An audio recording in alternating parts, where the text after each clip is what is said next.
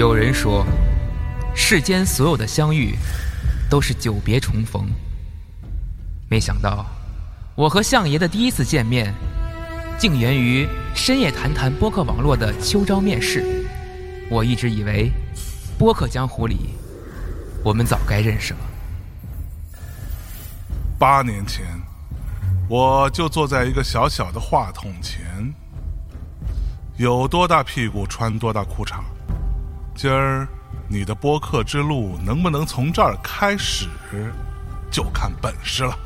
那还请主播相爷亮招。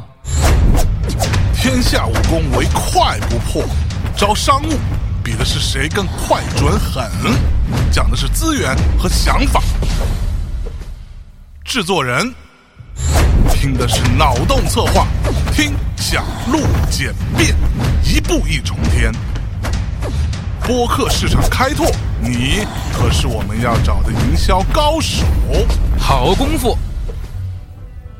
播客世界，一步一擂台。深夜谈谈秋季招聘，商务、市场、制作人三个职位等你过招。详情一部大内密谈微博、微信推送，搜索“秋招”二字查看。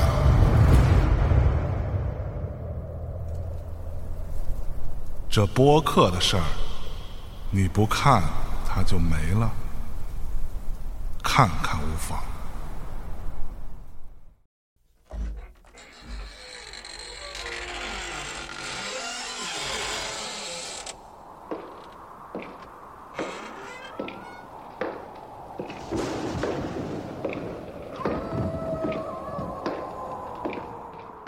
大家好，这里是大内密谈，我是象征。啊，坐在我对面的是周洋，我们今天这个半夜十二点啊，哎，我正好哎，十一点五十九分，哎呦我靠！十一点五十九分，对，minute to midnight，我没有想到真的能掐准这个点儿，对啊，屌吧？这个节目录完肯定会出事儿。我跟你讲，因为我自己很喜欢鬼故事，嗯，在我小时候是。啊，所以呢，我就想说聊一聊自己亲身经历的一些事儿。嗯，但是呢，我也不知道谁能跟我一起聊，因为我问了一圈主播们，嗯，要么就是不敢聊的，嗯，要么呢就是像小韩这种，对吧？呃没得聊的。觉得自己是这个女孩子气的男孩子，所以阳气特别重，嗯，没有遇到过什么灵异的事件，对对对，所以呢，我今天就发了条微博，结果呢，这个周洋同学啊，在这个 Louis 那期节目当中啊，非常成功的当了一个酱油的角色，对对对对对，哎，特是别好啊嗯，然后他就回应了我说：“哎，我自己有很多经历可以聊。”然后我说：“那咱十二点开录啊。”然后 G B 就来了，我本来就是当做玩笑话嘛，你然后呢，以为是随便说一下随，便说一下嘛，但是我觉得可以择日再聊嘛。结果呢，正好在家坐着，在那个给别人回邮件，啊、然后呢，向真老师就发了这个微信来了，说人呢？然后你说：“我操！”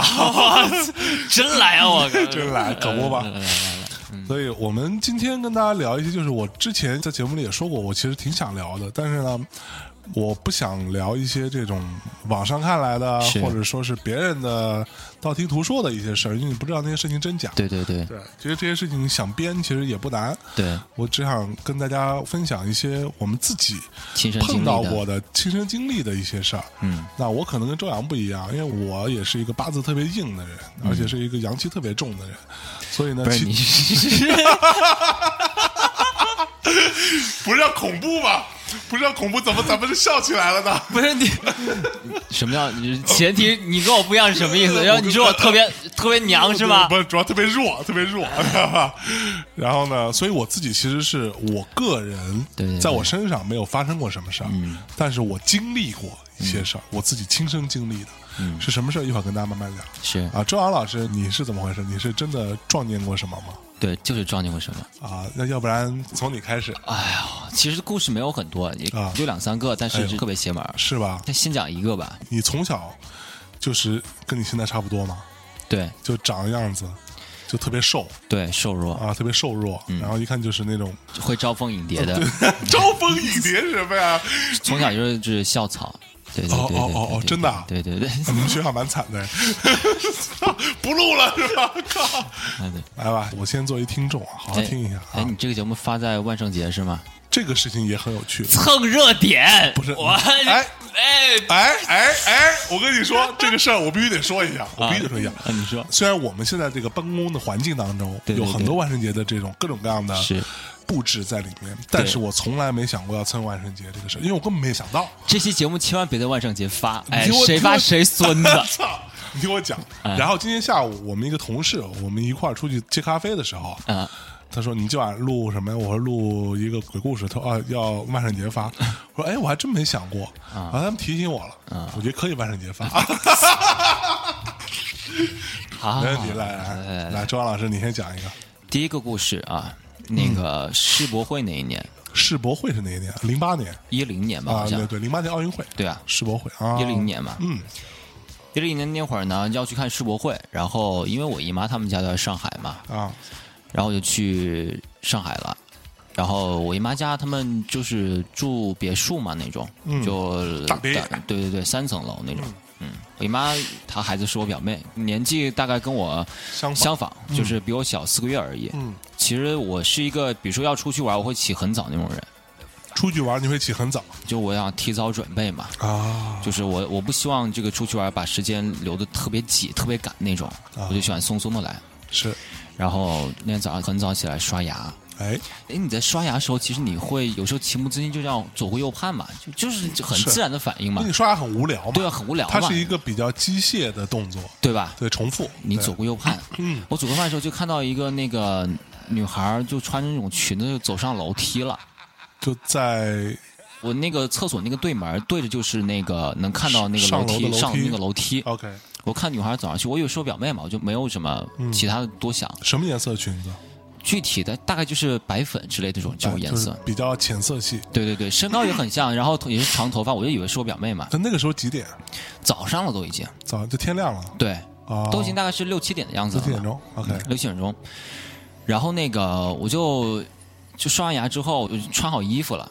然后我就问我姨妈，我说：“哎，可以走了，因为我要跟我表妹一起去嘛。”嗯我叫我表妹，我说：“你表妹一起走吧，都已经出门，都已经准备好了。是”她说：“你表妹还没起床。”哦我当时就整个人就懵了，你知道吗？刚刚那个人是谁？刚刚那个人是谁？哇。因为这个屋子里面只有我妈、我姨妈、啊哈。我表妹，啊哈，还有我，就你们四个人。对，就我们四个人。OK，所以那可能是你妈，不不不，身材身形完全不是，就是这个我百分之百就是一个就是个女孩，女孩就是个女孩，少女。绝对能确定是个少女，我靠！而且绝逼不是幻觉，你看的真真的就看的真真的，要不然我不会有这种疑问，你知道吗？我说那我看的是谁？我靠，啊就确定没起床。我说他中间没有下来过吗？他说没有，就一直房门都没开，还没起床，就是还在死睡都没叫醒那种，你知道 OK 吗？然后我表妹下来之后，那我想是不是她可能跟她上厕所或者怎么样？其实她上面有厕所，她不会下来上厕所的。对，那是不是下来拿什么东西？我看走眼了，我姨妈也没发现呢。嗯，等我表妹下来的时候，她穿的衣服完全就是是件绿色还是蓝色的，根本就不是那件衣服，就是不是我看那个女孩那个衣服。OK。对，那然后呢？这件事情你有跟他们说吗？没敢说。你怕说了他们就没敢住了，是吧？对，我就一直没敢说。哇，这真的是第一次，这是你第一次，算是第一次碰鬼，呃那那撞撞后来你有查出原因吗？没有查出原因，不知道那个人是谁。对，不知道是谁，没有去管哇。讲故事嘛，可以先从比较轻微的这种开始讲后面的就比较猛了。好，一人一个，好吧，one by one。我跟大家稍微讲一下，我可能之前节目里边说没说过我忘了，但是我有两三个朋友是跟这些事情有关系的，比如说他是个和尚，嗯，或者说他是一个所谓的通灵会算命的人，然后他们之间其实并不认识，嗯。然后他们就跟我讲过一件事儿，说法都差不多，嗯。就说你们这些人，就指我们这些人，说你们这个做呃娱乐行业的，嗯。你们其实很容易碰到一些所谓的这个好朋友，对吧？就是阿飘。嗯我说为什么呀？我说我们也，他说不是啊，这很简单啊，逻辑特别简单。嗯第一，你们经常去，因为拍片子啊或者干嘛的，是会去一些比较荒的地方，是人少的地儿。对，第二呢，你们做这些事情还挺好玩的，嗯就是活人愿意看呢，那好朋友们也愿意看。嗯，就比如说你们拍个 MV 啊，是或者什么之类的这种东西，那基本上都是可能天不亮就开始拍，对，或者拍到天黑都这种，那可能会有很多人愿意看。然后他跟我讲这个事儿，说你一定要注意嗯。几个点。说第一呢，住酒店。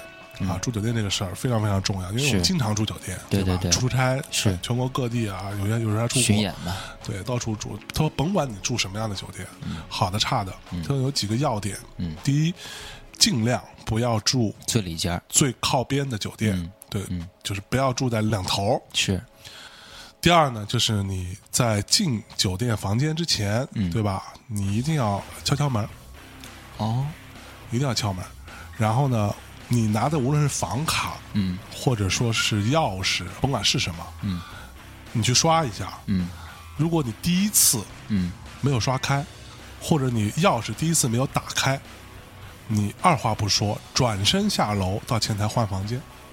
我靠。他说你千万记住这一点，如果你能够进去了。啊。就是你一刷啊，你一开开开了进去之后，你人不要挡在门的正面，嗯。你要侧过身，让哦好朋友们先先出去，出去，啊。你不要让他冲到你。然后进到房间之后，一定要做如下几件事儿：比如说。第一，你一定要先进洗手间，嗯。先冲马桶，把马桶盖打开之后冲马桶。嗯。第二，打开洗手池上面那个水龙头，让水流动一下。嗯到了屋子里边，然后床嗯你要拍一拍，用手拍一下用，手拍一拍，因为酒店那种房间的床不都是被整理得特别是是是，就而且硬硬的嘛，就整个压整个塞在那个床垫里面，对对对对吧？一定要不要那么整洁，一定要稍微拉一拉。嗯然后最后一点就是你晚上睡觉的时候，嗯把你的鞋子不要像我们平时在家里一样，就是特别正正的放在那里。啊你两双鞋一定要把它，比如说一双鞋往前，一双鞋往后，啊，或者是一双鞋往地上倒，另外一双放正，一定要是一个就是相反的方向，相反的方向。啊。前面我大概知道是，比如说要敲门啊，这些我是是。是大大概能了解。然后他说，我说他开不了门，这很正常吧？是。然后他说，如果说你开不了门，很有可能是里边有什么东西不让你进。来，哦。因为很可能这是人家的地儿，你是来借住的，哦可能他就不想让你进来，所以你第一次开不了。当然也有可能是因为一些故障，但你是是是宁可信其有，你不要非得狂刷狂刷什么。照你这么说，他们已经闯了多少次这种 对，不该闯的是吧地方了？对，然后呢，关于鞋这件事情，我就详细问了他，我说鞋为什么要这样？他说很简单，就是在他们的说法里边，所以有形必有煞。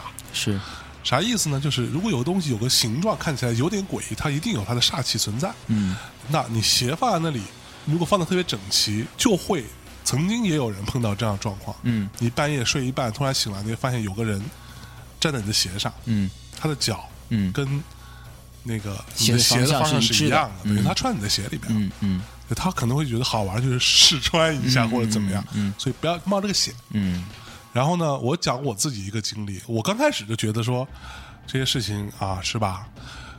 没什么，不至于，对对吧啊？那操，我洋气这么肉，我怕过谁啊？嗯对不对？我一朋克，我操，是不是啊？Fuck the whole universe，对不对？操一切，我怕过谁啊？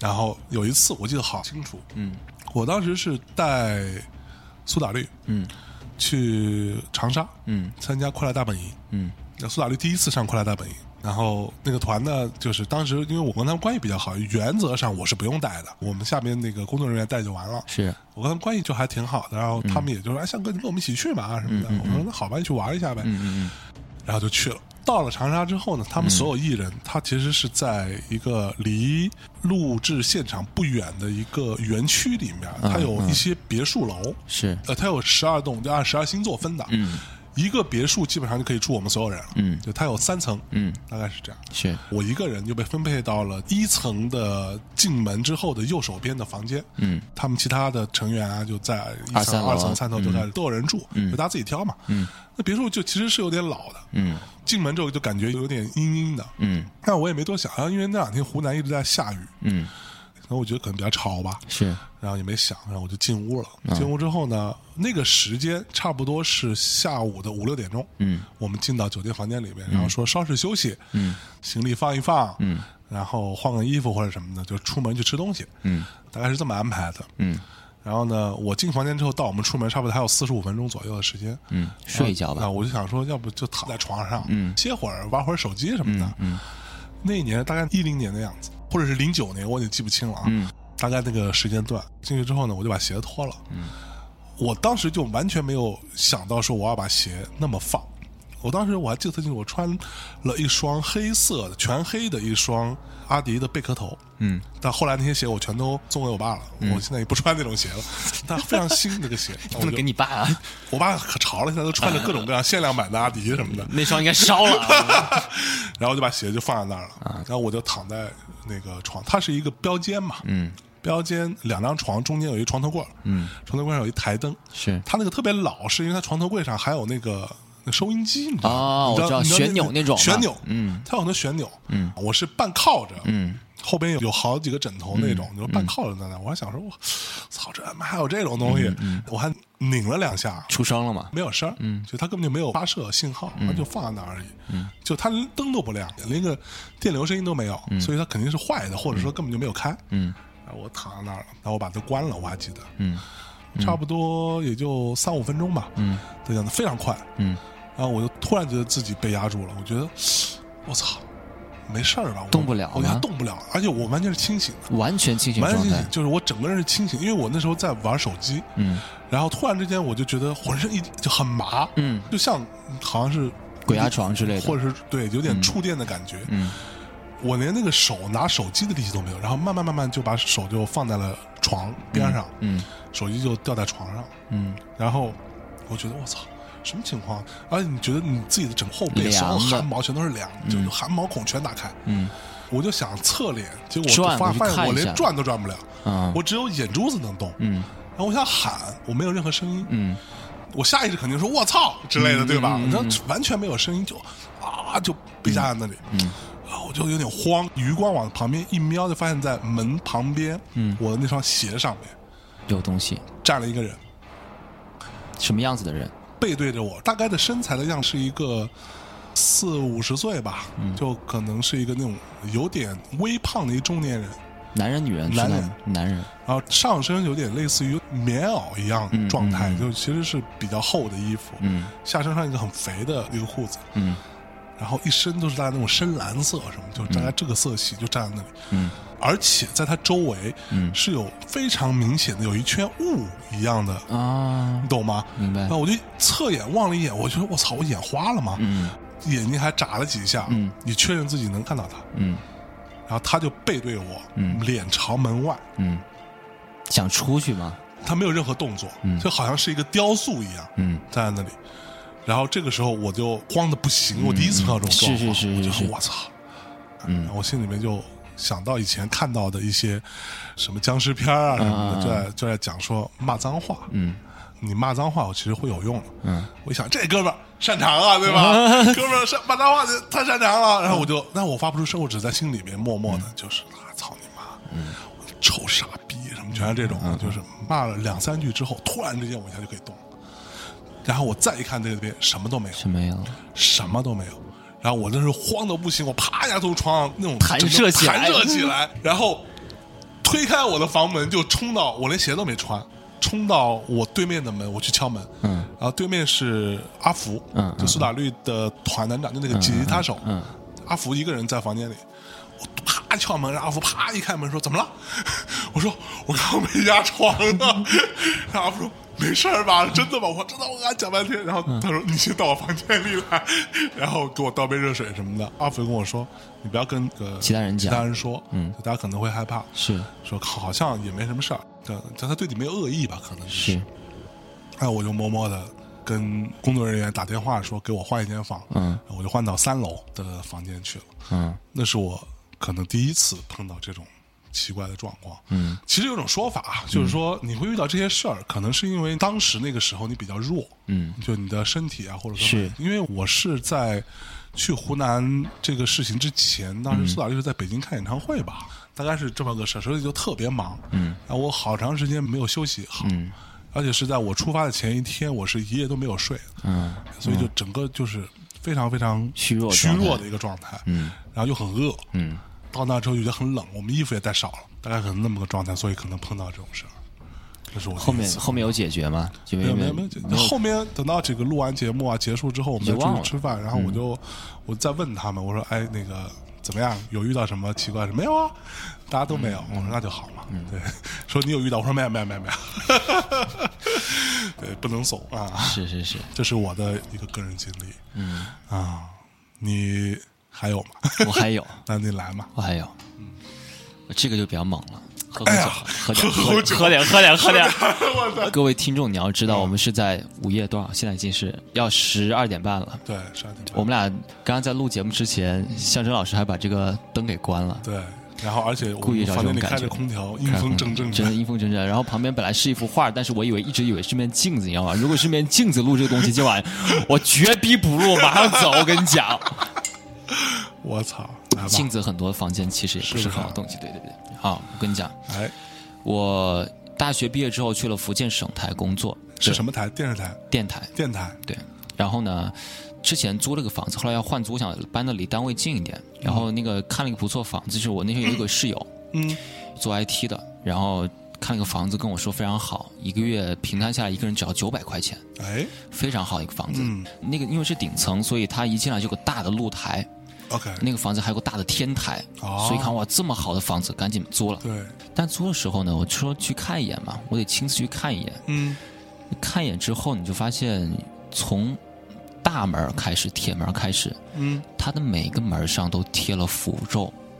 我福建人就比较迷信，所以他可能会家里面会做这样的东西，但是那个应该是比较少见，每个门上都贴了符咒，黄纸、红纸、红纸，红纸黑字。就像春联那种，对对对对对，我操而且你能看出来是用手写的，不是那种打印的东西，可能是是画的。绝对是求来的那个东西。然后我再喝口酒，我操，慌的一逼。很慌，我自己讲的话觉得害怕。我看到福州之后就有点不好的预感。我跟我室友说，我说要不要换个地方，别住这儿啊？嗯，我说他说你想，离单位又近，主要是真的我步行到单位去，嗯只要十五分钟我就能坐上我单位的桌子，你知道吗？哦，近到这种程度 OK 就非常好。我们稍微布置一下，夏天可以在天台上面喝酒、看世界杯，哎什么都没有问题，是非常好。烧烤是吧？对啊，这样一说，我觉得也是啊，挺爽的，没事可以带妞过来，是吧？哎呦，特别是吧？特别美，对吧？对，可不嘛，这个但符咒无所谓嘛，那个可能保平安的东西。是然后我室友说：“你要不要撕掉？”我说：“你丫疯了吧？撕掉！我靠，撕掉这这的东西，这解封印啊！我操！封印还行。我操！哦，别撕，别撕啊！就咱们就别去碰它对，别去碰它，要尊重。它在这就在这，肯定有它的道理。嗯然后大概过了半个月之后，有晚我睡觉的时候，睡的其实怎么说呢，也不算特别沉，嗯就半梦半醒的状态。嗯我至今也分不清楚到底是真的在做梦还是怎么样，因为那个场景即便是梦啊，也和我住的那个卧室的场景一模一样，嗯一模一样。嗯我视角里面就是我在睡觉躺在床上的，嗯我往我的左下角突然看一眼的时候，就有个女孩子直勾勾的看着我，她的头就趴在枕在我的这个左边的这个胸脯上面，我操，就一双眼睛直勾勾的盯着我，等于一姑娘趴在你胸口，直勾勾的盯着我。结果是一真的姑娘。你想得美，哎，想得美啊！我靠，真的就是直勾勾的盯着我，但是我动不了，嗯。就是动不了。嗯。后来发现可能是真的鬼压床了，啊，然后拼命的在挣扎，在动，你也动不了。想要动，就是动不了。后来费尽全力，终于那个劲儿缓过来之后啊，嗯我也不知道你都说办法说什么骂脏话可以动，我解封，我们不知道。嗯啊哈我每次鬼压床的时候，我都会都是每都是次你有多少次啊？大概一年当中至少有两三次会被鬼压床，但是也不是能看见鬼，就是动不了就完全全身麻痹嘛。我操这医学上可以解释嘛。但那次就是，反正就等他自然缓过来，嗯缓过终于，我操，那时候发现醒过来之后全身出汗，就已经背后都已经湿透那种，那那姑娘呢？没了嘛，没了吧？没了嘛。我就好好看了一下，但是场景真的是和我卧室一模一样啊。那我现在在睡嘛，在睡，还继续睡？还继续你以为是做梦？我也做梦嘛 OK 继续睡，然后又压床了，又动不了了。OK 梦里面就是又醒过来了嘛，啊，梦里面醒过来之后，我又看着我又是接着上一趴，你知道吗？跟他妈的拍分镜一样，导演喊咔，这会儿又 action 开始了，你知道吧？我操！我就梦里面就继续在环顾嘛，啊，我就因为又动不了，我只有在朝周围这样看，你知道吗？眼珠子就这样转，嗯。因为你知道你躺下来那个视角，其实你看的这个角度还是蛮多的，蛮大的。然后这把就更牛逼了，嗯。我的床边就站着一个人，但是长什么样子我看不清楚，啊哈，是个男人，男人，大概的着装能分辨得出来，不是个现代人，我操，介于清朝和民国之间那种穿着，我操，袍子，袍子。袍子，你能明显感觉到不是现代这种袍子，，OK，非常可怕。啊我当时就懵了，你知道吗？也是个娘想喊嘛，啊。或者我能跑就跑啊，对啊。或者我能求饶我说大哥你想怎么样？对。咱们好好聊一聊，对吧？你想要啥我给你，想要钱我给你烧点嘛，对，对吧？好好商量，好好商商量吧，对，别这样。没办法，说话也说不了。，OK，这事还没完，啊，就过了一会儿，丫坐下了，他坐下了坐到我床上了。，fuck，fuck！我靠！你知道当时我我操，就坐下了就，崩溃，他知道吧？动了是吧呃动了，他是背对你吗？背对我，啊，你也看不到脸。看不到脸。我发现很多这种情况都是背对着你也看不到脸这种状况，据说如果看到脸不是一件好事情。肯定就完了，估计看到脸。然后如果他跟你说话更可怕。对，就坐下了。我操！我说那这是要怎么样啊？我、嗯坐下我就很慌，我就不想直面他嘛，嗯我想转身嘛，嗯也转不了嘛。嗯哼后来我说算了，我他妈闭上眼吧。但是我那时候我不觉得是在做梦啊，啊哈我说，闭上眼吧，我不看，不看我就一直等待那个劲儿缓过来，缓过来，缓过来，OK 等了很长时间，终于缓过来了，OK 身体就松了，能动了。啊，我操！我再睁过来，再睁眼看一看，什么都没有了。对然后这时候去把灯开开了，啊哈然后我把门也开开了。啊，嗯，你的室友呢我室友在隔壁睡觉呢，？OK，半夜打扰他不好吧？半夜把人叫醒，我说我操，我他妈碰遇到这样事儿，然后就觉得你傻逼啊。对，你他妈有病啊！我操，明天不上班了。那段时间主要是什么呢？你刚刚说那个非常在理，就是人很虚弱。你知道，那时候我在电台上班的时候，那段时间是在做夜班节目，啊，每天晚上下节目已经是十一点了，嗯回到家十一点半。嗯我是一个我觉得，我操，十一点半，我他妈这一天什么都没干，都还没开始，你知道吧对？我这他妈相当于这天才他妈刚刚开始，你知都道吧刚？都在忙工作，对啊，自己的事儿没做呢。每天回家十点半洗漱完之后，我得看个剧，嗯，我得叫个外卖，哎得吃点东吃个西，宵夜，哎，吃个宵夜，打打游戏。我每天需要大差不多都是三四点每天都是三四点睡觉。现在还是吗？现在不是了，现在熬不到了，现在熬不动了，真的熬不动了。老逼了，我我！现在我能他妈来这儿陪你录个节目，真舍命陪君子，你知道吧？操！然后就是那段时间常年是这种状态，所以就真的很容易发生这样的事情。所以那次是非常猛的。嗯，那时候后来我在想，这个符真的，我就突然明白为什么这里门口有个符。但是这么说来，符也没有太大的用啊但你，我跟你讲啊，啊福建是个非常潮湿的地方，啊哈。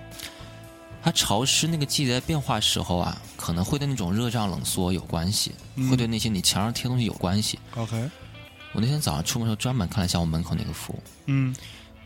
有点翘边儿了，啊，没有贴好。没有完全贴好。我刚来的时候就每张符贴的整整齐齐的，，OK。那个有点翘边儿了，啊，所以我赶紧后来去买了胶水，给它严丝合缝的给盖上了。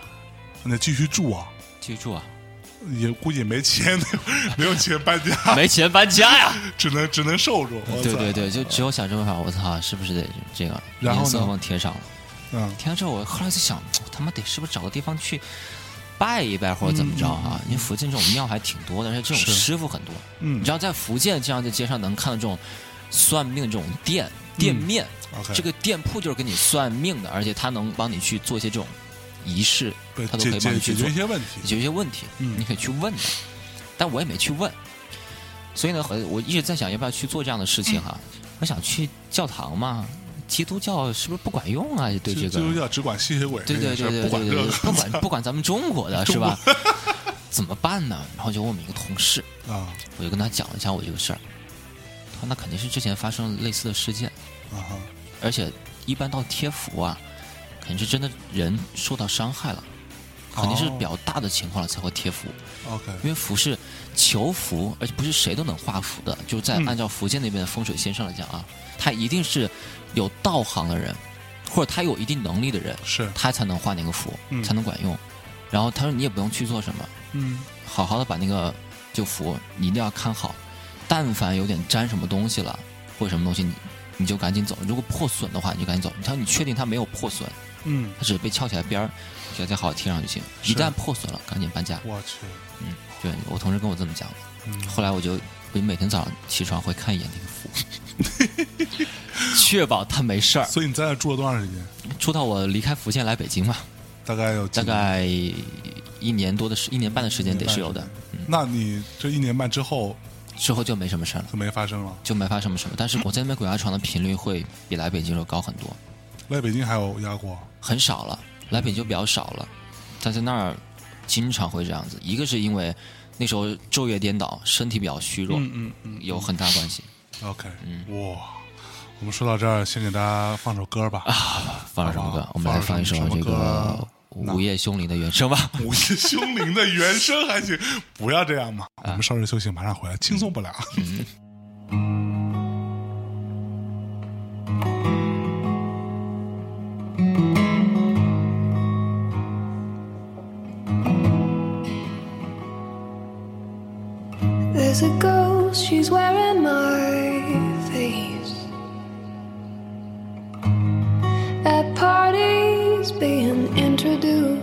with my name. Just a skeleton of bones, wearing nothing but clothes, and she is paralyzing. The human soul is a treacherous place. Beneath the mask we wear, a dark and twisted labyrinth lay. Secrets locked in closets closed, never surface while we keep composed. Come out of hiding. Ooh.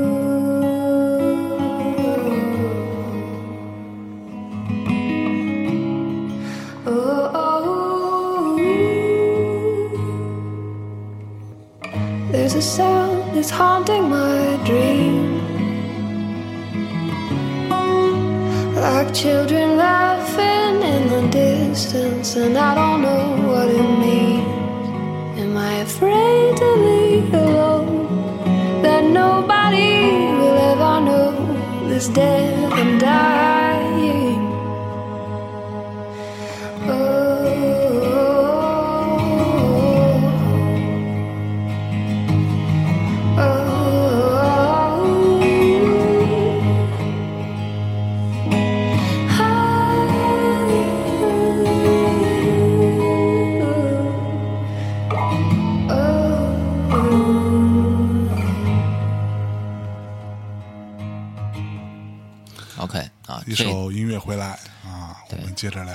然后上个故事讲完了，嗯上个故事讲完之后呢，作为交换嘛，啊，在那个圈子也有交换的规矩 我操 啊！哦，我给大家讲一个，我一直听一下下面这个故事比上故事更狠吗？狠很多。比我的故事呢，跟我的刚那故事呢，下面的故事，它不是我经历事儿，是别人经历而是我旁边的人经历事儿，跟我睡一起的人。啊。对，所以我这个跟大家稍微讲，这个事情是完全，其实这事情过去了得有十年了吧，十二年，零五年的事儿。零五年那个时候，我们当时在一家唱片公司嘛，然后公司要安排大家出去春游。啊就类似于团建这么个事儿 OK 啊，就是大家出去玩一圈，说白了，OK，就比较仓促，嗯，安排的说安排哪儿？说安排离北京比较近的吧，去一趟康熙草原。康熙草原在哪儿啊？康熙草原就是在北京河北，反正就就那一片儿，就是其实我只知道有坝上草原，啊，就大概跟那个关系差不多差不多啊。那片儿被称为康熙草原，嗯，但它不是那个乾隆康熙的康熙啊，嗯，它反正字怎么写我已经忘了，行，呃我已经不想想起来那个地儿了。嗯呃，整个公司差不多我们一共去了二十五六个，嗯，然后呢有一辆大巴拉着大家去，对，然后呢，我呢是跟我们的财务跟人力，就是两个大姐，等于是他们安排这个地儿，啊，然后我跟他们车，嗯。开车去，嗯。因为他们安排，所以他们要先去，嗯。到那边打点一下，然后自己开车肯定会比大巴要快嘛，嗯。开车一路往那儿，就路上特别嗨，嗯。啊，那天呢下雨，嗯，又是下雨啊下雨有点毛毛雨那种，就天非常阴，非常湿。嗯，我们在车里面听音乐啊，什么吃东西啊，特别嗨。嗯，咔就这样开了几个小时，嗯到了那儿之后，其实类似于是一个农家乐那么一个地方，一个大门啊大门上有一个大牌子，啊上面写的是什么什么什么什么什么庄园，嗯之类的，嗯懂吧？然后就往里开，嗯等于进了这大门之后，再往里开，它有一条路，嗯。这条路得开个两三分钟吧，嗯，才真正到那个住的地儿。是。对，住的地儿其实是一个那种非常 old school 的，非常 old school、非常普通的一个大院子，两边都是那种红砖围墙围起来，嗯整个是一个那种长方形，嗯。然后还蛮大的，嗯。然后里边又有养羊的呀，又有住的地方，又有食堂，嗯。什么之类的都有，就吃个农农家菜什么的。我们在进那个大牌楼往里走的时候，嗯我就突然觉得有点怪，因为我就看这条路的左手边就有很多高高低低的小土包，啊然后我就说那什么玩意儿？因为我我其实对这些东西不是太懂，我也没我也没有经验。然后我们那个财务大姐看了一眼，说坟。是在那个农家大院里边吗？不不不不不，在农家大院的外外边等于说你进那个大牌楼往里走之哦后，哦那条路那条路其实哦不属于他们院子，哦，他那牌子其实是为了让过的人看到。啊啊啊，啊，为了让大家知道这里边有，嗯要不然就比较深嘛，明白就这样。然后呢，他说坟，我说我操，这么多坟，然后就是那种野坟，你知道吗？特别野。然后我说操，这地儿他妈行能不住吗靠不靠谱啊？然后那个财务大姐说，操，你怕了？我说我操，我操，我能怕吗？我都装对对，我我裹他，没事儿，走，往里进，然后咔就进，进去之后，先停下来车，大家就开始拿着包就往里走嘛，然后就要先到房间，然后他的房间是这样子，它其实是一整排一个长条形的明白了，平房嘛，平房就类似于那种宿舍，我懂。你，懂吗？就是它的房号是幺零幺、幺零二、幺零三、幺零四、幺零五，这一溜往下的，那个期间只有我们住。嗯，出发之前，这个大姐就已经排好了，说幺零幺是她跟人力这俩大姐住，幺零二是我跟另外一个同事一个男生，嗯，然后幺零三、幺零四这样一直在排，那头是没有到头的，嗯嗯嗯。这头从幺零幺开始，嗯，然后呢，我们就哎开幺零二的门进去之后，哎，你看发现就是很像是一个那种老式的招待所，嗯，那么个地儿。为什么说很老式？就是那种老式招待所是这样，它床是完全落地的，对，它地上还铺着地毯，嗯。但地毯就有点脏，嗯，它的床边沿跟地毯是完全紧密的结合的。结合在一起的，就是它底下不可能放东西，没有任何东西，你就说白了，你东西不可能掉到床底，是，对，就是这样的。然后桌椅都非常重，嗯，我操，这椅子他妈的木头还挺实的，实木啊。对，那种特别重、那种椅子，那种桌子也根本就挪也挪不动。那屋子里面其实非常简单，就是两个单人床，嗯。一个标间，然后中间一床头柜，嗯。上面一个特别丑的一个台灯，嗯，然后旁边有一张桌子嗯。和一把椅子，嗯。没了。然后往里走一点儿，嗯。是一个卫生间，嗯，可以洗个澡在里头，大概就这么一个非常简单的一个户型，嗯，刚进屋把包放下，这时候啪啪啪敲门，我的那个同屋啊就就开门了，嗯，啊一看是我们财务大姐，嗯，这故事比较长啊，但是是我记得特别清楚，没事，嗯。财务大姐和人力大姐站在门口说：“哎，咱换个房间呗。”我说：“为什么要换？”嗯。他说：“没事，我们就想换，你们就跟我们换呗。”嗯。完了，我就看一眼我的同屋嘛，同屋说，大家都那会儿都很年轻嘛，你看我那才二十四五岁，嗯大概那会儿就觉得我那同屋就也说说我没问题啊，就是那种，我操，那我也没问题，那换呗，谁怕谁啊？他们幺零幺是吧？对幺零幺嘛，就是最边上最把角的屋嘛，嗯。然后我们就把东西扔到包里，又就去换房间了。嗯进屋之后发现，哎，跟我们房间没有区别嘛，对啊，一毛一样。嗯，我就进洗手间，嗯去洗手，因为我经历过北京非典的人啊，嗯，只要我碰到了，比如说门把手这些东西，就要洗手，我我再进去我就要洗个手。嗯，我进去之后，东西啪包一放下，我就进到洗手间去洗手。一进去之后我就我操，然后那哥们就说怎么了怎么了？我说你还来看。那哥们就进来一看，我们那个幺零二的卫生间是很普通的卫生间，嗯从地板到墙壁到屋顶，嗯全部贴着白色的瓷砖，嗯就这样的一个地方。嗯我们是纯红色的瓷砖，大红色的瓷砖，大红色的马桶，大红色的洗手池，连你妈淋浴的喷头都是一个塑料的红色，只有一面镜子不是红色。我操，太凶了！我我操！然后我当时我就惊了，我说，然后那哥们说：“操，什么情况？”我说。我从来没见过这样的设计，这个《洗手间》为什么是这样的？你知道我一进去我有多震撼吗？就是那时候你其实你那时候有一点不好的感觉吗？我只是觉得很诡异，但是我没有觉得有什么问题，我只是觉得很滑稽。嗯嗯你懂吗？我觉得什么玩意儿，傻逼吧，都成这个逼啊，是吧？我那根本就不会想这些事儿。我说操，这个可能是他们要换房间的原因吧。我当时这么想的，我当时也没想到说这个把脚啊什么有什么问题，可能我觉得这就是他们要换房间，因为洗手间有点恐怖。嗯，对。然后呢，我就开一下水，发现水也没问题，然后马桶也可以冲，我就也没多想，嗯，我们就住下了。当天发生了几件事儿，嗯，第一呢，我们当天晚上其实我们是出发比较晚嘛，嗯，我们到的时候已经是傍晚了，差不多四五点钟，嗯，收拾完溜溜达达，然后就去吃晚饭了，嗯，晚饭的这一顿，公司就说让大家凑合一点儿，嗯。啊，就在这个食堂吃，嗯。然后他食堂吃饭是按人头算钱，嗯。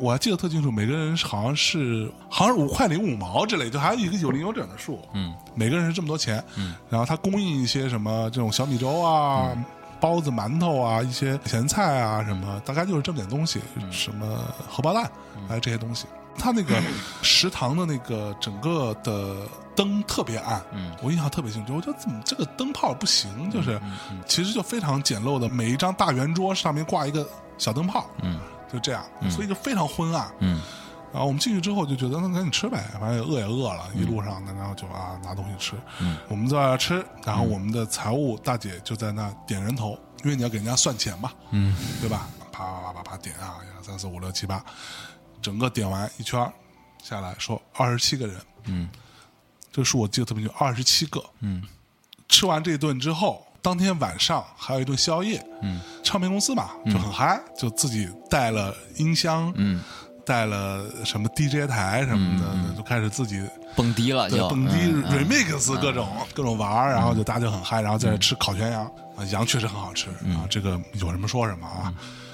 大概到十一点左右，嗯。啊，这个活动就差不多了，喝的大的也大了，嗯，然后就是说，要不就去睡觉吧。然后呢，其中就有人提议说，哎，这太早了吧？那个平时没到睡觉点儿，干嘛呀？说要不然我们到房间里玩个游戏什么的吧。啊然后就所有人聚集在一个房间玩游戏，就是一个扑克牌的游游戏，嗯，就是两床扑克牌。我现在都忘了游戏叫什么名字了，反正当年好像蛮流行的，就是说抽牌，嗯抽完之后，比如说我跟你抽牌，对吧？咱俩抽到一样的牌了，嗯然后我们俩就可以说啊，下一对儿嗯抽到一样牌的人，嗯。要做个什么事儿。啊。啊？比如说他们俩就嘣儿一个啊，OK。或者就互相抽一嘴巴，行。诸如此类，嗯。然后就开始这么抽两副全新的扑克牌，嗯。就那个扑克牌都没有拆封的，嗯。而且在玩之前，因为会防止说，比如说有牌不全呐、或者什么都查过一遍，嗯。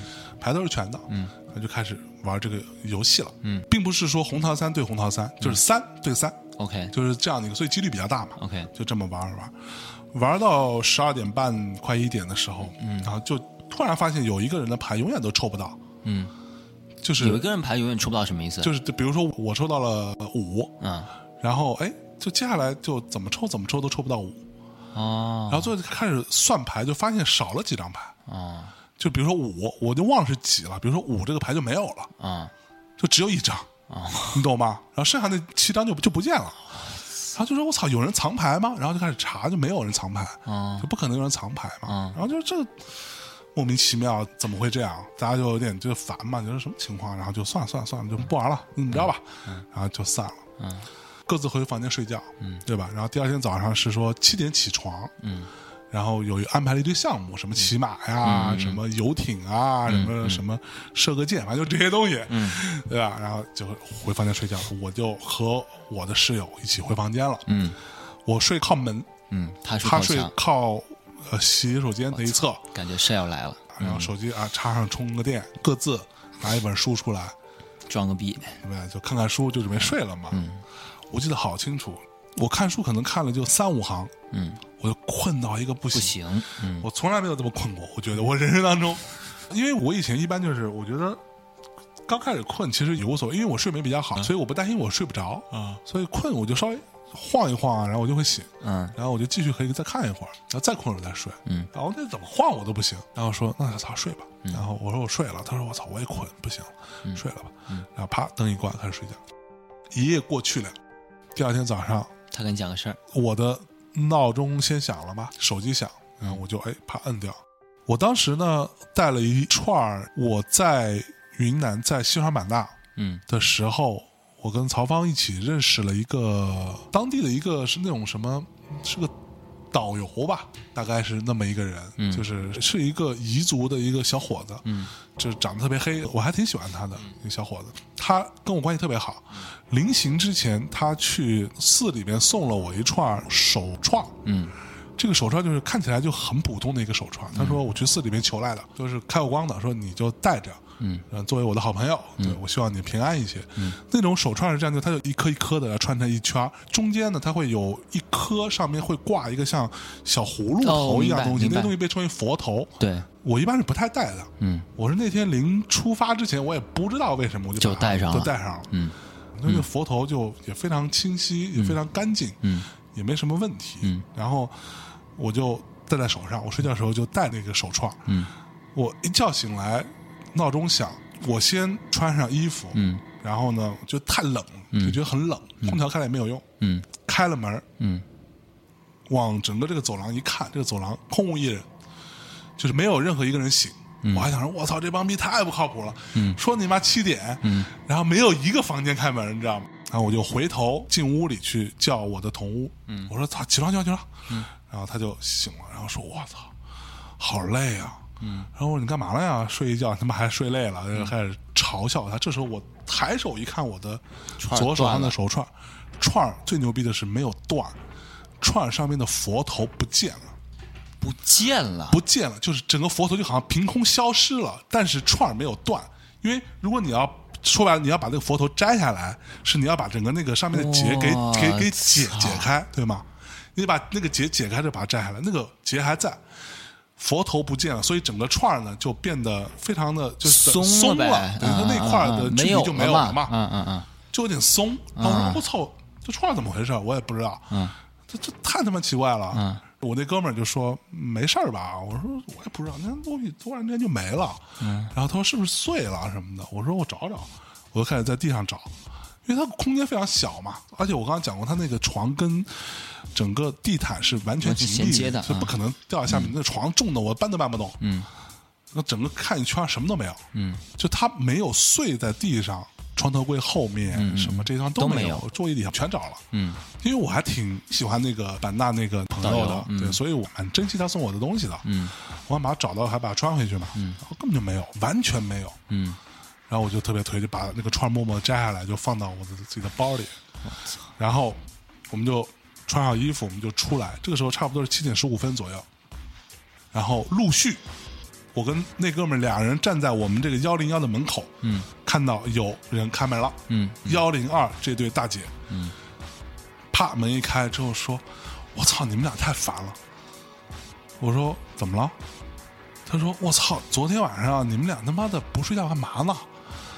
吵得我们都睡不着。”我我说：“我干嘛了？我们就睡觉啊。”嗯他说：“昨天晚上你们在屋里边捶墙、放声大笑，然后掀桌子、挪椅子，就那声音大到一个不行。”然后我说：“你让他妈别他妈胡说八道！”我就想在家瞎鸡巴编，你知道吗？操，你别胡说八道。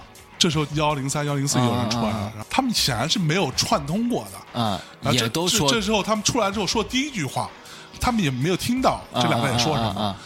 出来第一句话就：“你俩昨晚太吵了，你俩能不捶墙吗？你俩睡不着，你自己找外边跑会儿去。”一直到幺零九、幺零十的的人都幺零的人全都听得出来，都听得到。说你们昨天就你们这个，我记得特别清楚。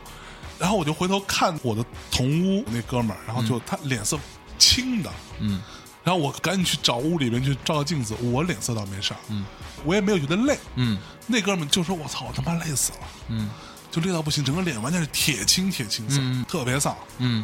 那一刹那，我觉得说可能有问题，嗯。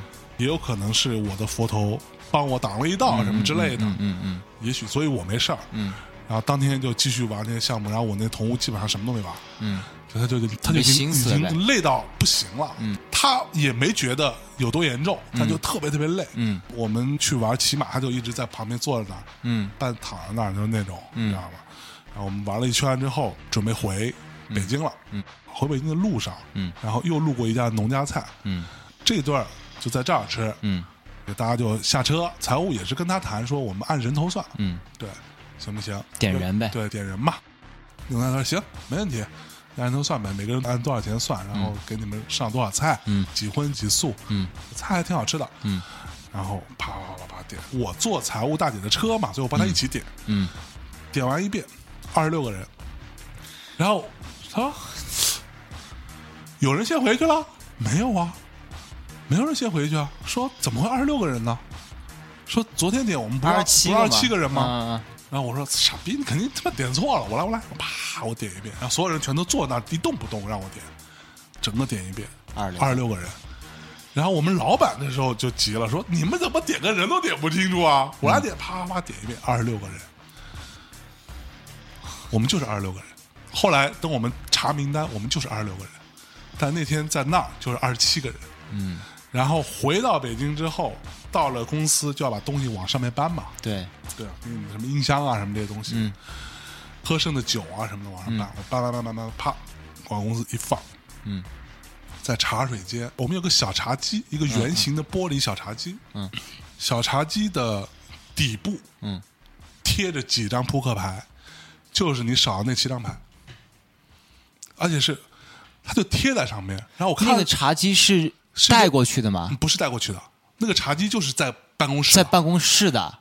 而且搬东西的人就只有我跟我们财务，其他人就像我的那个同屋，他就已经很不舒服，就先回家了。我操！然后我是第一个进到公司的人，我第一个逼刷卡进去，然后我把东西一放，因为茶几透明的嘛，嗯你清晰地看到他妈那个牌就贴在那个茶几的底部，面朝上。然后我说我操什么玩意儿啊？然后我拿手去一碰，啪，全部掉下来。就是它没有胶水，你知道吗？我操！全都就在那个。我操，太凶了这个！然后我就说：“我操你妈！”我当时就毛了，知道吧？就完全不行不行的。太，凶了，我操！然后我就默默的下楼跟那个大姐说了这事，然后大姐不太相信。反正意思就是说，我们星期六是回到了北京，嗯，然后星期天休息一天嘛，嗯，周一再上班，嗯，是这个意思。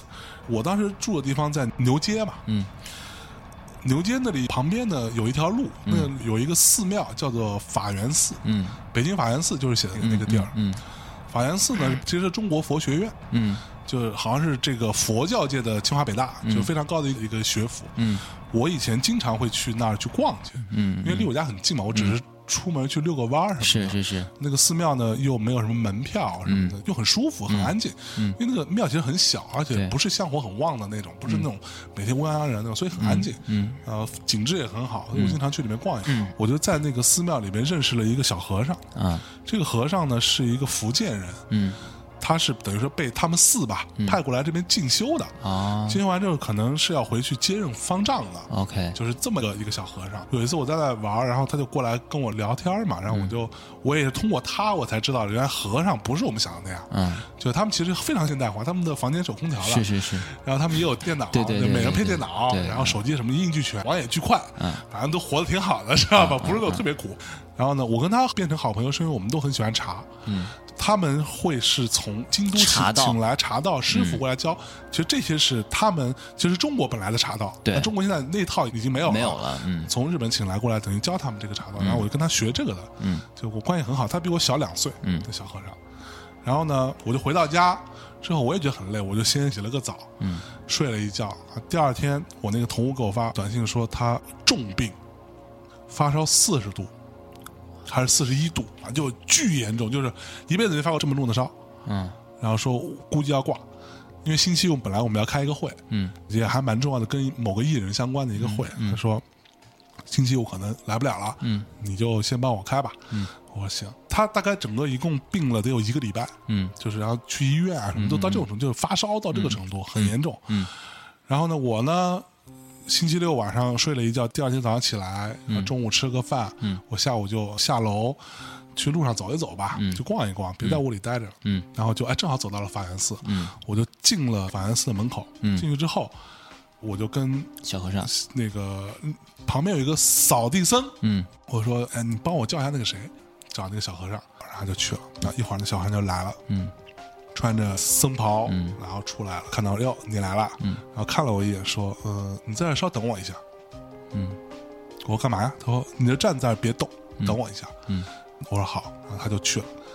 然后过了大概得有十到十五分钟，我觉得时间蛮久的。嗯嗯嗯我站在一动没动。嗯小和尚来了，嗯拿了一串非常细的紫檀还是什么，他跟我讲了一个，大概是紫檀，它就闻起来是有点香香的，嗯让你闻一下小佛珠，啊，还蛮长的，一共一百零八颗。嗯他说这个送给你。嗯那我说干嘛呀？嗯他说没事儿，你就带着，嗯挂手上就行。嗯然后我正好缠缠缠缠三圈，嗯挂在手上。嗯他说最近一段时间你都带着，嗯听我的。嗯然后我们去喝茶吧。嗯然后我就去跟他去喝茶。嗯，所以整件事情就到这里。他也没跟你讲什么原因，他什么都没讲，我问他，他什么都不说。我说为什么？我说你是发现我有什么问题吗？他说没有啊，挺好的。然后我说那你干嘛送我东西？我就想送你东西啊，嗯，就是这种，他什么都不跟你讲，然后送了我一串紫檀的一个佛珠，嗯，那个东西现在还在我家。嗯。这是我经历的整个这个故事，啊，这个太凶了，凶吗？这个太凶了，哎，刚刚说的，除了有一些什么小细节，我可能比如说是扑克牌是几啊，我没有记清楚之外，其他所有事情都是我真实经历的所有事儿。这个事情虽然我没有遭遇到什么嗯。伤害，但是对我来说还是蛮可怕的一个经历。嗯然后我的同屋吧，嗯那哥们儿就是生了非常严重的病，然后后来他一直咳嗽啊什么，过了很久，得有半年估计得，就一直咳啊什么，动不动就扁桃体又发炎啦什么，就反正身体特别不好。好吧，那我们说到这儿，先进首歌吧。啊，进首歌吧，稍事休息，马上回来一。会儿回来，我操你，慌了！慌了。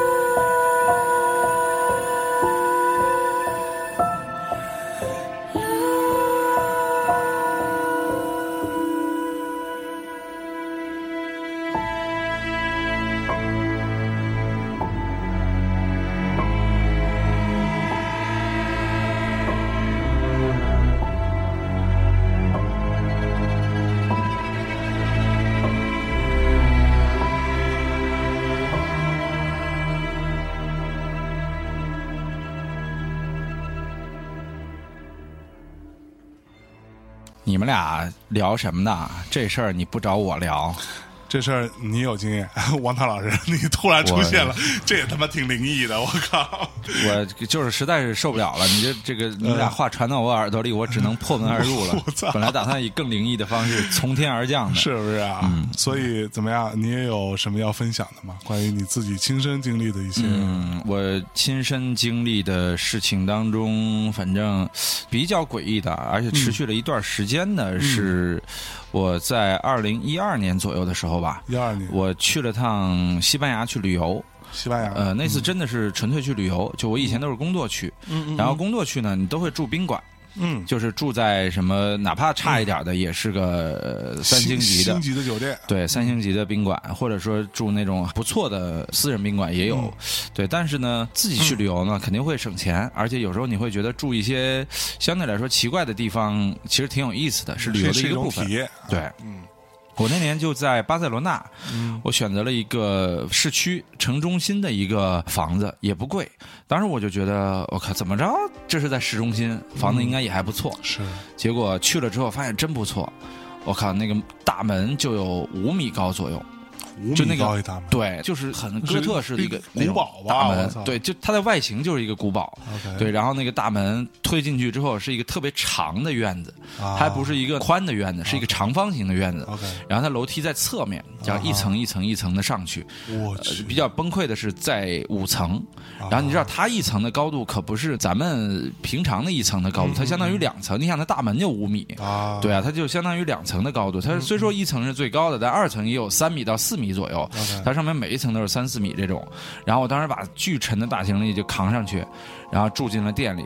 住进店里之后呢，那个店员是一个就是像很多类型片里边那种不爱说话的怪怪的一个人，然后什么人？男女呃男的，呃挺壮的，就感觉中年人吗中年人宅到死的那种中年人。胖胖的，然后感觉就是天天拿一汉堡坐在那儿也不干其他事儿，啊然后也比较空虚的那种。嗯，对，然后呢，拿个钥匙，然后就给我了。给我之后，我我就到里边交了押金，然后到里边打开门，然后打开门，我还挺开心的。嗯，你知道为什么吗？因为里边大概有十张床左右。就这个屋子里有十张床，对对对，但都归你住。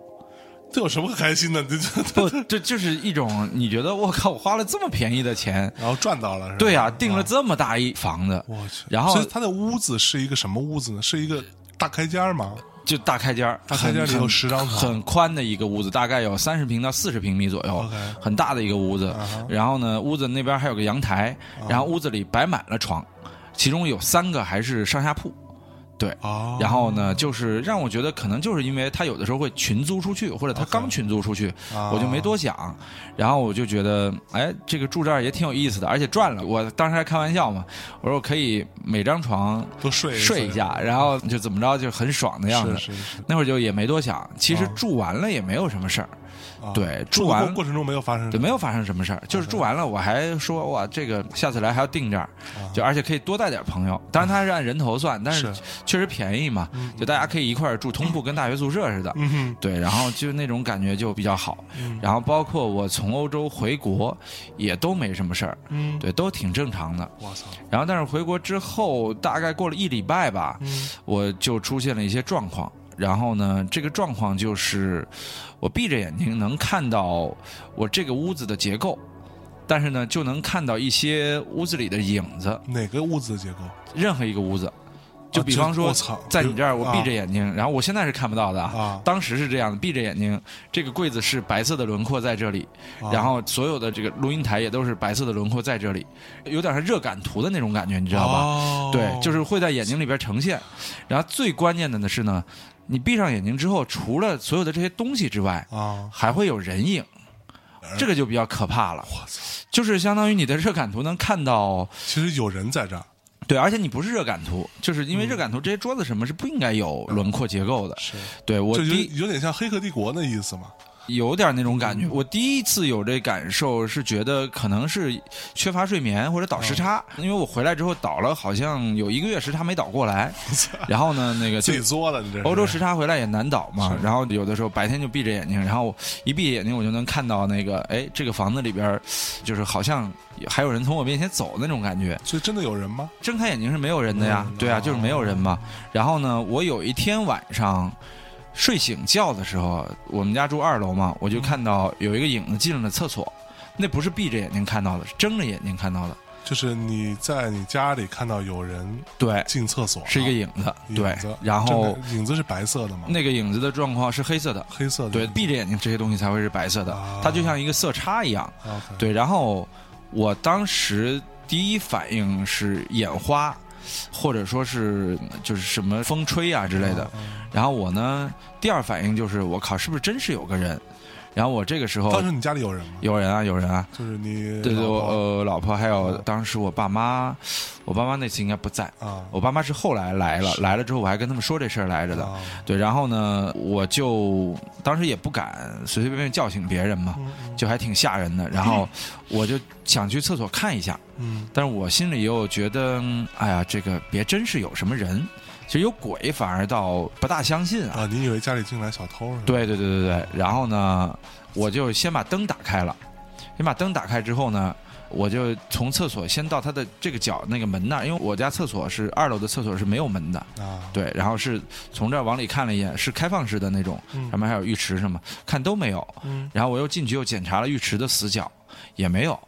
然后呢，我就回来躺着就睡不着了，睡不着，然后慌吗？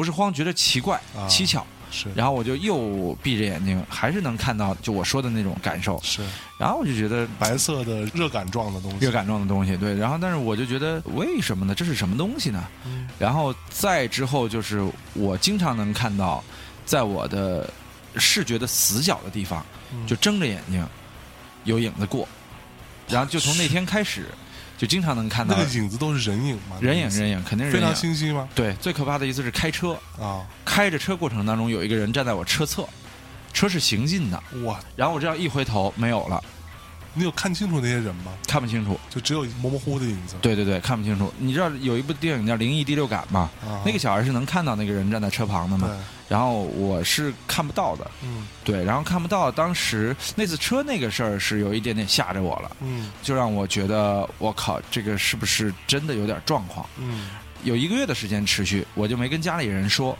直到车的那个事儿发生之后，当时正好我爸我妈来，我忘了是国庆还是什么，来了之后呢，我就说我说我这两天不太对，对，我觉得我老能看到一些奇怪的东西，家里人就安慰我说，那个啊我们也有时候会看到一些幻觉啊什么的，鬼压床什么之类的。嗯我说，但是持续好长时间。我说，而且你看我现在闭着眼睛，然后我能感觉到那儿有两个人走进去，那边有一些人在窗口走。我说，我就能感觉到这些东西。我说，我现在闭着眼睛，我就能告诉你们，我能看到。然后他们就觉得呢，哎、这个是不是有一点点，就是严重了，是不是，就是有一点缺乏休息，吧？是缺乏睡眠。OK 我们家感觉都是无神论者，啊，受党教育多年，呃，可能是吧嗯。然后那段时间心情也就逐渐不好了，就从一开始不怕这个事儿，到逐渐这个事儿有点影响我自己的生活了。嗯嗯，就是我觉得有时候出去都疑神疑鬼了，甚至不敢一个人走夜路，不敢一个人晚上开车到比较相对偏一点没有路灯的地方。我操，对，后来我就想用一些壮胆子的方法，我会跟他们聊天儿。对跟他们是指，就是所有我觉得我能看见的人，但是他其实不会跟我聊，啊，我会跟他们聊。对跟，他们怎么说话吗？呃，我就说，我说，哎呀，那个怎么样啊？那个你是不是一直住在我这里啊？然后我说，我知道每个房间里都会住很多人嘛。我说我们就是互不打扰，其实还挺好的。我说我也不知道为什么我能看到你们。我我说我其实也看不清你们。啊我说我也挺想看清你们的，但是又不敢看清你们。啊我，说其实也许你们也怕我们。然后我说大家就是和平共处。对，对，就是我说大家都是朋友嘛，就是在车里我也这么聊过，在那个啊什么，是我当时特别担心的是，我没事儿开车老会往后视镜看，啊。我特别担心我有一天看后视镜，突然车后坐着一个人，啊，这是我就是在所有我的恐怖记忆里会是觉得最恐怖的一件事情。嗯嗯，对，因为我我对于封闭空间有一定的这个恐惧性，我没有封闭恐惧症，但是嗯这是我应该算是比较怕的一种模式吧。是，就我玩 VR 游戏也不爱玩那种在封闭空间玩的那种模式。对，然后呢，所以我当时就特别惧怕这个，一直到我记得那年到了冬天，我觉得自己应该出去拜一拜，什么烧一烧香什么的，然后再玩一玩，散散心，然后改变这一切。嗯。我就做了一系列这样的事情，，OK，比如说出去玩，呃然后呃进个庙。去寺庙，进了好多寺庙，然后买一些所谓的挂件啊什么的，呃，然后也不知道，因为我也不懂，嗯。我也不想找一个懂的人来，我怕他说的他妈的说出一些事儿你无法接受，对，让我沮丧。他真给我做一次法，再把这些人给得罪了，对。然后我记得过一段时间，这个症状就没有了。嗯嗯对，就后来我为什么会讲巴塞罗那这件事儿呢？然后我就分析这个事儿。嗯对我觉得可能是我在那个屋里带回来了什么东西。嗯，对，这是我经历的一件事儿，在国外以及国内，哇，你其实你有想过吗？那屋子为什么会有那么多床？我不敢想。说实话，说实话，我不敢想其实。是有道理的。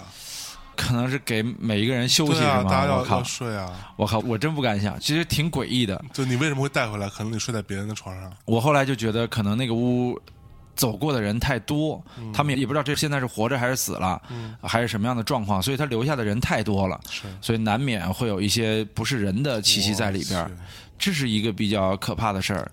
然后我还经历过一件事儿，也是跟中国和欧洲有关，嗯也是同一年，同一年之后吧，呃，就是元旦过后嘛，我元旦就已经从这个事儿里边就出来了走出来了，对。但是所以你就其实就进了一些寺庙啊，买一些挂件，然后对对对情就对，是具体买哪个进哪个我都记不住了，因为当时那段时间挺恍惚的，嗯是就感觉就要做这些事情我。去反正雍和宫肯定是去过，然后还去过怀柔的一个叫什么，类似于红螺寺什么样的，红螺寺据说还蛮灵的。是吗对，？因为红螺寺那边是有一个什么舍，有舍利子是吗舍利子，反正就去了这样一系列的地嗯方，然后因为我也不懂嘛，就随便拜了一通，就觉得虔诚就好嘛，是然后别触犯神灵就行。嗯后来我也记不住是哪一天好了，因为那段时间的关于这段记忆，我其实想不清楚，你知道吧？OK，就因为我那段时间一直在想看清楚这些人的脸，这是我一直以来想做的一件事，就想跟就这些是最好是人面对面不。要看清楚他们。对，但就是看不清楚。对啊所以这是我以至于我那段时间的记忆都是一直在追这些模糊脸的过程当中。嗯，对，所以说这是我那段时间的一个比较可怕的经历。是然后在之后就是其实是接着的这事儿，我逐渐好了，嗯但是元旦就快到了。嗯元旦时候大家会选择休年假，是，然后但是我一月份要去趟瑞士，嗯。去瑞士报道世界足球先生，因为世界足球先生当时每年都在瑞士来公布结果。是，对，然后呢，那次我和当时中央电视台嗯。一共两男两女，我和另外一个男生，嗯。还有两个女孩儿，嗯。要一起签证去瑞士。是。然后呢，我们所有材料递交上去，正好大家各自去进行了年假，然后休一个礼拜，休完一个礼拜回来的第三天，正好是去瑞士。然后当时觉得哦相当于给自己做一个比较大的这种非在单位的这样的一个行程，呃，觉得还挺爽的。嗯然后呢，我们同事就是跟我一起的那个男同事，比我大一岁还是大两岁。在走之前，我和他各自分担办了一些签证的材料两个女生就没管事儿。之后我就休年假了。嗯，我在外地的时候，突然间所以休年假你是在国内对吧？在国内休年假的。对我在外地的时候，接了一这男生的电话。然后男生说啊，那个所有材料他那边跟我说已经搞定了，啊咱们就等着拿签证走吧。说你放心吧，嗯、你就好好休假吧。然后他说我也休假，我现在刚到休假的地方。我记得三天之后我就回北京了，啊，我年假就结束了，我比他早休了一天。回去的当天晚上，我刚进家门，来了一条短信，领导发的，很遗憾的告诉大家，我们的同事，然后他的名字在休年假的时候，呃，因为溺水身亡。哇，他本来是在四天之后要跟我去瑞士的，我操，我靠！然后就这种在你身边的人，嗯三天前还通话的人，是，就突然间没了。嗯就那种感觉，其实挺可怕的。是那其实是我还比较少有的，是一个马上就没了的人，还跟你这么深的接触的这样的一个人。所以他是在没之前跟你接触的吗？而且后来我知道，就还是没没的那天上午，啊，对，是中午，就十一点多钟的时候，还是一点多钟，我忘了。嗯就那个时间节点，他在傍晚的时候，据说是五六点钟的时候去浮潜，而且练浮潜，在一个一米二深的池子里边。啊，对他女朋友坐在岸上，他在底下浮潜，然后接着没有动静，到七点多钟的时候人就飘上来了，就死掉了，哇就是莫名其妙。然后呢，一米二的池子呀，啊，就而且他会浮潜，他只是是说先在那里边适应一下，然后再到深水里边有这样的一个过程。OK，就这事儿特别蹊跷，嗯然后我们就觉得我靠，真的是这事儿让我们怎么办？还去不去瑞士？当时我就跟领导说，我说要不然就不去了。领导说那报道怎么好好不容易签下来，报道怎么办？而且好不容易签证拿到，说你们仨人，后来我一人扛着摄像机，拿着架子，啊，本来他是摄像，是，就带着俩女孩就去了。嗯然后呢，我们就租了一个公寓，因为公寓是我们很早就定好的，啊，我跟他住一屋，是。俩女孩住一屋，对。然后这就等于说我得跟一张空床住一屋。对，啊，这个你也不觉得有什么嘛无所谓，也无所谓。你都跟那个十几二十张空床住过一屋，对对对对对。然后当时路上我们谁也不提这个事儿，嗯。就觉得这个事儿大家不开心，对，然后路上一路大家有说有笑的就到了瑞士，嗯。然后当天晚上就入住在那里，因为我对瑞士比较熟，嗯。我零八年在那儿待了好长时间，啊。然后所以说那个地方我也比较熟，嗯。那个宾馆呢我倒是第一次住，嗯。就是我们为了省钱，当时订的是一个共用洗手间的那个宾馆。，OK，因为你知道瑞士很干净嘛，嗯。而且没多少人，那共用洗手间跟你单用的差不多，是。就你开门，在你对门就是洗手间。OK，那层楼呢，一共就三间屋，然后另外两间还是空着的，啊。然后所以当时就比较爽，所以你跟你的两个女同事是住在同一个屋子里，不同层。不同层，它是男女啊生分开层的，因为它是洗手间要共用嘛，啊所以他索性就把这男女生分开层了。就等于说这一层就只有你只有我一个人，一个人住，对他们住二层，我住四层，我记得是。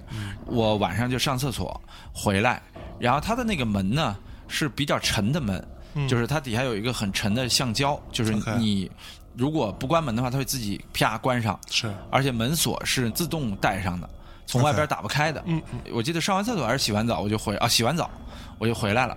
那是去的第一天嘛，有点累，嗯躺在床上我就开始打开电脑，呃，准备一下明天要用的东西。然后呢，我就在那儿上了一会儿网，上着上着上着，我就特别神奇，突然间那个门就，嗯、就自己开了，自己开了还带着声音。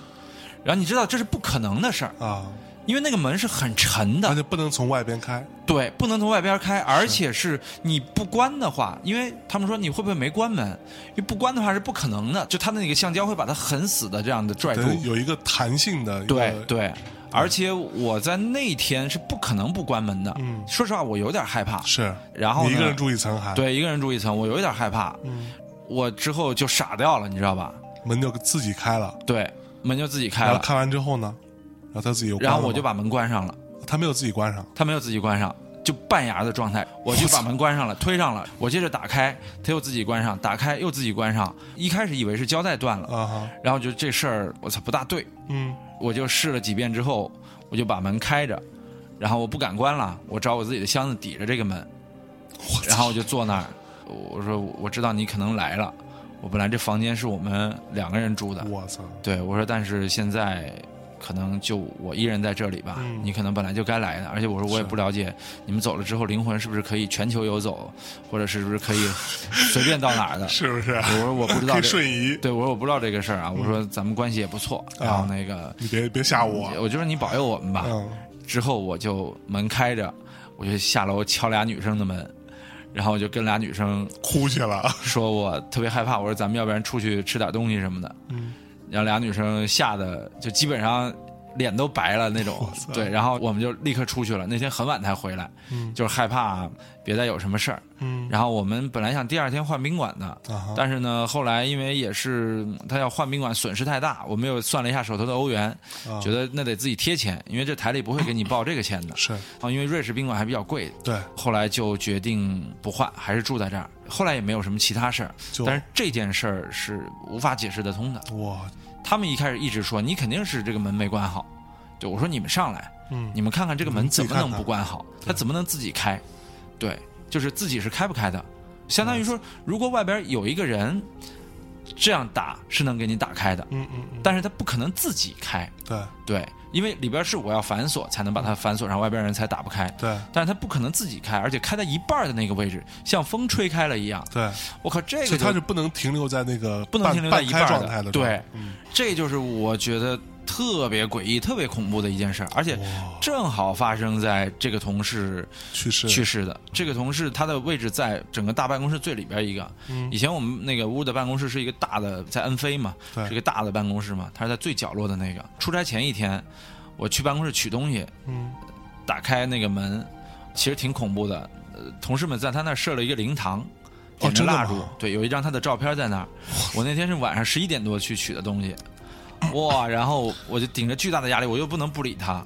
我其实当天也去跟他说了一些话，因为就这个事儿确实离自己太近了，太近了，就是而且我现在都几乎确认那天晚上肯定是他来了，嗯要不然没有道理。我其实呃还挺相信人有的时候他走了之后，你的灵魂这个东西会存在的，可能你都无意识的，而是这个灵魂会跟你生前的一些东西所关联。对，可能去瑞士这件事儿，就是他要关联的这样的一件事儿。就他得把他要完成的事儿去完成掉。对，是的，是的是的，我只能用这个来解释，因为那天的那个就太诡异了，真的是太诡异了，就是不可思议的事儿。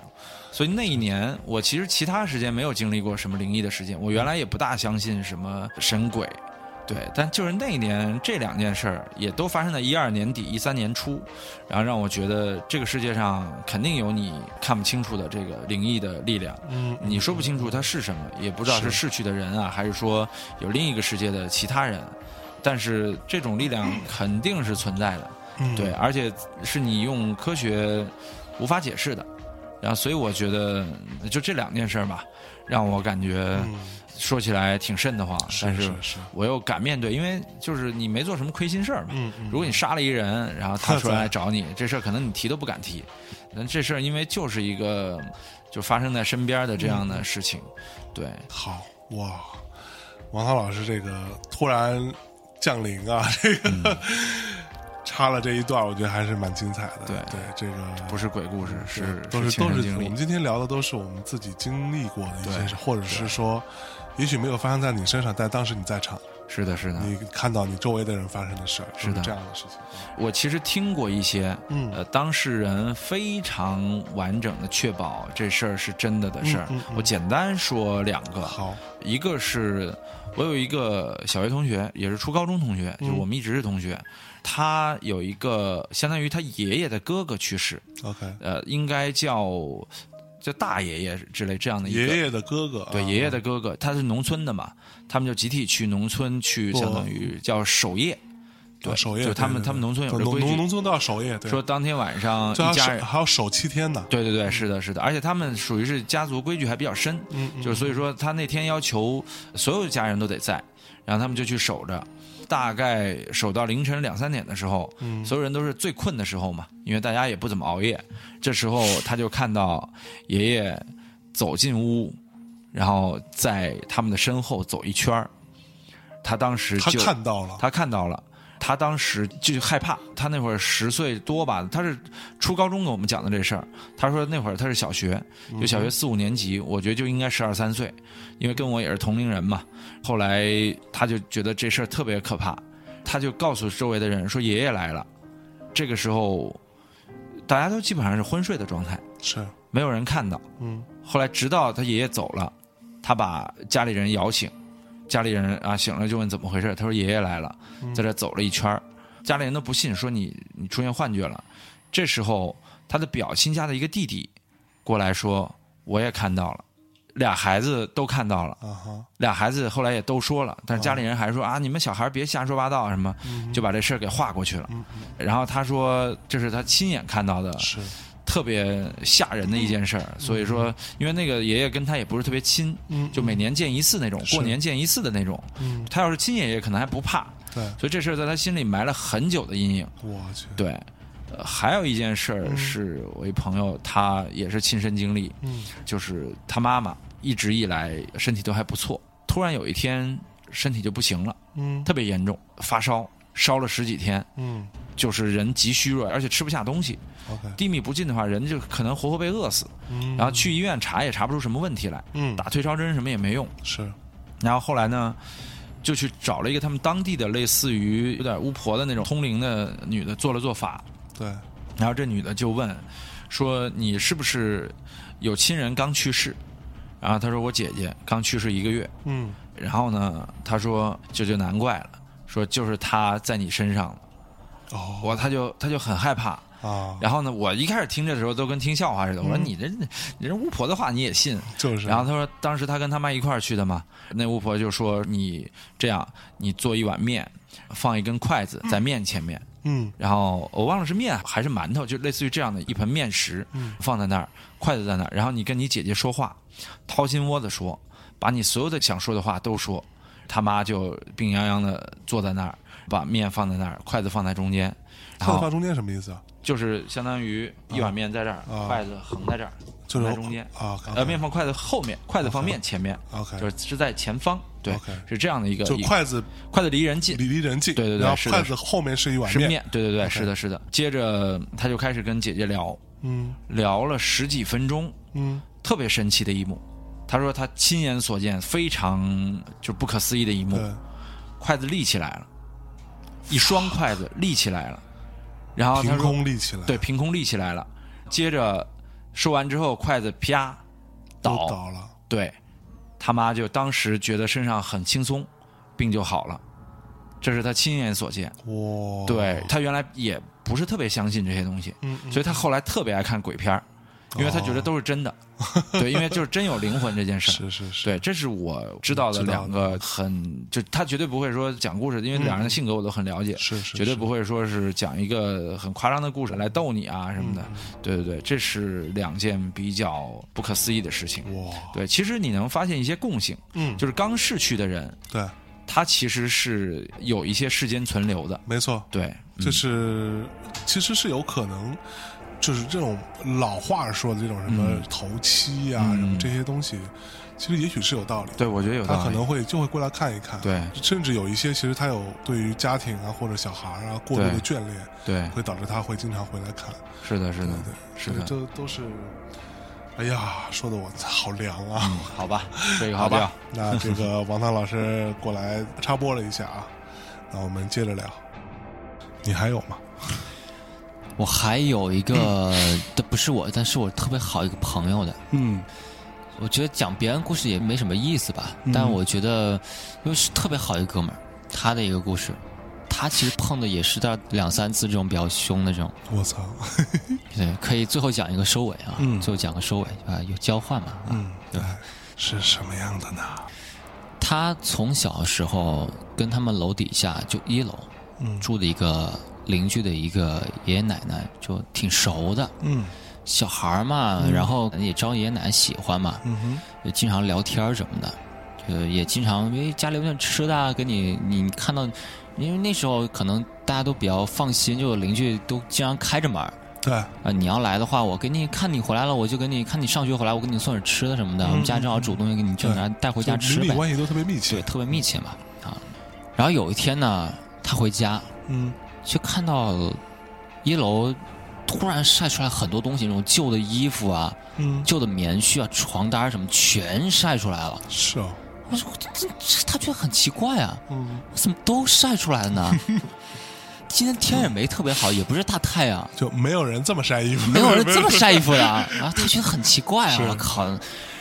然后也是走到一楼，门也是开的嘛，就看到那个爷爷坐在那个他们那个房子的构造是能看到人坐在里边嘛，是，然后坐在里边跟打招呼嘛，嗯喂，就是小张回来啦，嗯然后像平常一样吧打招呼。